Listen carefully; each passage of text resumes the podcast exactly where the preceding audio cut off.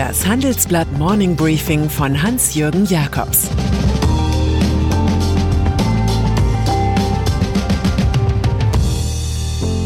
Guten Morgen allerseits. Heute ist Donnerstag, der 28. Januar, und das sind unsere Themen. Amateure zocken Hedgefonds ab. Impfstoffzank zwischen London und Brüssel. Neues aus der Videogruppe Ibiza. Kampf gegen Shortseller. Fast zu schön, um wahr zu sein, ist die Geschichte von Kleinanlegern, die es Hedgefonds mal so richtig gezeigt haben. Und das dank einer Trading-App namens Robinhood. Myriaden von Kleinanlegern haben sich über die Zockereien bei der US-Videoladenkette GameStop verständigt. Bei der defizitären Firma hatten Hedgefonds per Leerverkäufen auf fallende Kurse gesetzt. Die Rechnung ging zunächst auf, doch dann borgten sich die Profis weitaus mehr Aktien, als GameStop ausgegeben hatte. In diese Blase hinein stachen die Robin Hood-Amateure, zockten ihrerseits und trieben über den konzertierten Großkauf von Aktien den Kurs hoch. Auf einmal war der Pleitekandidat 21 Milliarden Euro wert und Hedgefonds wie Citron und Melvin Capital gerieten in Schieflage. Alle Einstiegswillige in solche Games seien mit Albert Einstein gewarnt. Gott würfelt nicht. Konjunkturprognose. Wie sehr die Bundesregierung allen Gerüchten über ein baldiges Ende des Lockdowns misstraut und wohl weitere Impfkalamitäten befürchtet, offenbart ihre jüngste Wachstumsprognose fürs Bruttoinlandsprodukt. Sie sinkt von 4,4 auf 3,0 Prozent. Das ist weitaus pessimistischer als der Internationale Währungsfonds, der nur von 4,2 auf 3,5 Prozent korrigierte. Und das alles trotz Biden-Boom und China-Prosperität. Nimmt man die neuen Zahlen ernst, ist Wirtschaftsminister Peter Altmaier auf einmal kein Mutmacher mehr, sondern ein Bote kommenden Unheils. Corona-Impfstoff. Zum aktuellen Problemkranz zählt ein bizarrer Streit, den sich die Europäische Union mit dem Pharmakonzern AstraZeneca liefert. Man zankt öffentlich um den Corona-Impfstoff wie die Hinterhofkinder ummurmeln. Das britisch-schwedische Unternehmen hat enorme Produktions- und Lieferprobleme. Deshalb ist es auffällig, dass Großbritannien zuerst bedient wird. London habe immerhin schon drei Monate vor der EU bestellt, erklärt AstraZeneca. Hier zählt das Prinzip First Come, First Serve. Brüssel dagegen appelliert an die moralische Verantwortung, da viele in Europa länger auf den rettenden Peaks warten müssten. Ein Krisengipfel endete mit höflichen Abschiedsfloskeln, mehr war nicht. Die ersten sprechen vom Impfstoffkrieg zwischen Festland und Brexit-Staat. Gesundheitskommissarin Stella Kyriakides fordert, wir erbitten uns von AstraZeneca einen klaren Plan zur schnellen Lieferung der Impfstoffe, die wir für das erste Quartal reserviert haben. Reisebeschränkungen. In der Pandemie hat Bundesinnenminister Horst Seehofer bisher noch keine Rolle gespielt. Nun aber soll der CSU-Politiker eine Verfügung präsentieren, die den Flugverkehr aus Hochrisikogebieten deutlich einschränkt. Betroffen sind Staaten mit vielen Virusmutationen wie Großbritannien, Brasilien, Südafrika und Portugal, vielleicht auch die Niederlande und Dänemark. Der Einreisestopp soll nicht für Frachtflüge gelten. Zuletzt hatte die Bundespolizei bei 16 Airlines täglich bis zu 250 Verstöße gegen Einreisebestimmungen festgestellt, vor allem rund um die Testpflicht. Lufthansa die neuen Flugdrohungen sind Gift für das neue Geschäftsmodell Ocean, das sich Carsten Spohr gebastelt hat. Der Lufthansa-Chef setzt darauf, das Geschäft mit Touristen nach der Pandemie rasch wieder aufzubauen. Das erhole sich schneller als das Business mit Geschäftsreisen. Über Eurowings Discover soll das Modell im Sommer anlaufen und die Bilanz der schwer angeschlagenen Airline retten. Vorbild ist die Marke Edelweiss der Lufthansa-Tochter Swiss. Verkehrsexperte Ismail Ertug von der SPD warnt vor einem Quasimonopol der teilverstaatlichten Lufthansa.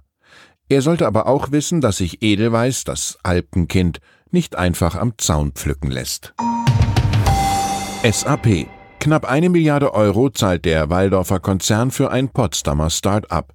Das soll ihn in neue Höhen des beliebten Cloud-Geschäfts führen. Immerhin ist es die Spezialität von Signavio, Abläufe in Firmen analytisch und grafisch verständlich zu machen. SAP-Chef Christian Klein sucht derzeit nach jeder Chance, sein Programmpaket S4 HANA für die digitale Neuzeit populärer zu machen. Nun bündelt SAP mehrere Komponenten zu einem einheitlichen Preis. Holger Müller, Analyst bei Constellation Research, kommentiert in unserer Titelgeschichte Der Konzern hat das Thema verschlafen und schlägt nun in alter Manier zurück. Erst Partnerschaft schließen, dann kaufen. Signavio-Gründer Gero Decker hatte einst Vorlesungen bei SAP-Mitgründer Hasso Plattner gehört. Finanzen. Die Berliner Digitalbank N26 gilt als Kandidat für einen Börsengang im kommenden Jahr. Wie gut, dass der Gründer und Co-Chef Valentin Stalf im Handelsblatt-Interview für Ende dieses Jahres einen Gewinn in Griffweite versprechen kann. Der Banker aus Wien sagt über das Zahlungsverhalten der Kunden, die Deutschen häufen immer mehr Geld auf den Bankkonten an, weil sie gerade im Lockdown nur selten große Ausgaben tätigen, beispielsweise für Reisen oder ein neues Auto. Das gilt auch für N26. Die Corona-Krise treibe das Geschäft sogar an, denn die Vorteile eines digitalen Kontos mit digitaler Konteneröffnung und digitaler Karte würden noch klarer. Außerdem sei N26 einer der attraktivsten Arbeitgeber in Europa, betonte Valentin Stalf. Unsere Geschwindigkeit ist sehr hoch und damit steigt natürlich auch der Druck im Vergleich zu traditionellen Firmen. Gleichzeitig sind die Lernkurve und die Entwicklungsmöglichkeiten viel größer. Das müssen Mitarbeiterinnen und Mitarbeiter wissen. Für die nähere Zukunft kann sich Firmenlenker Stalf mit André Costolani fit machen. Börsengewinne sind Schmerzensgelder. Erst kommen die Schmerzen, dann das Geld. Prognose. Jede Woche fragen wir für unser DAX-Sentiment mehr als 4000 Handelsblattleser nach ihrer Einschätzung zum Geschehen auf den Aktienmärkten, einmal im Jahr nach der Richtung fürs ganze Jahr. Daraus hat Börsenexperte Stefan Heibel eine Prognose für 2021 abgeleitet. Wie also könnte das Jahr auf dem Parkett laufen? Auf welche Branchen sollten Anleger setzen?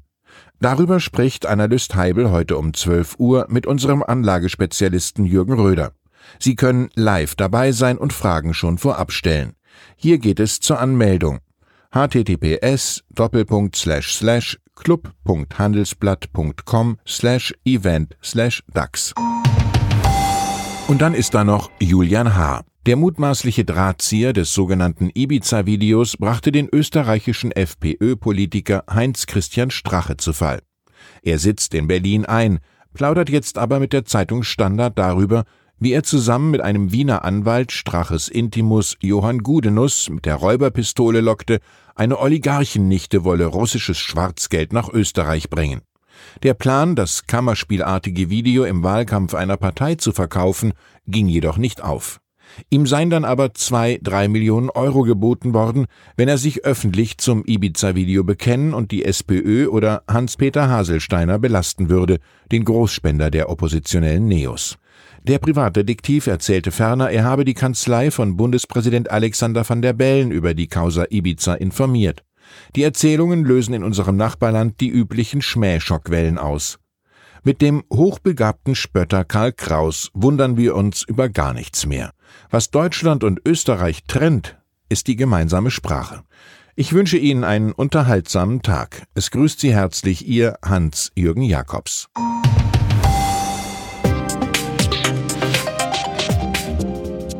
Ab 17.30 Uhr sprechen wir bei Handelsblatt Today über alle Themen, die die Finanzwelt bewegen. Ein Lebenswerk zu erhalten und seine Werte an künftige Generationen weiterzugeben, ist ein Herzenswunsch vieler Stifter. Entsprechend wichtig ist ein Partner, der weiß, wie man Stiftungsvermögen anlegt und die Sorgen und Hoffnungen, die Stifter bewegen, kennt. Dieses und andere Themen präsentiert von unserem Initiativpartner, der Hypo Vereinsbank Private Banking.